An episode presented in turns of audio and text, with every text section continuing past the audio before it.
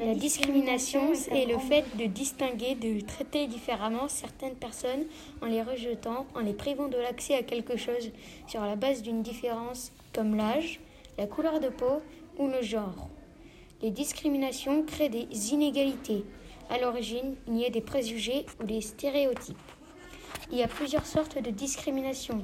Les préjugés, qui sont l'opinion tout à fait qui réduit la personne ou le groupe à des clichés, le sexisme, qui est la discrimination fondée sur le sexe de la personne, le racisme, qui est la discrimination fondée sur l'origine ou sur l'appartenance à une prétendue race, et la discrimination positive, qui est le fait de favoriser certains groupes, souvent victimes de discrimination, pour corriger les inégalités.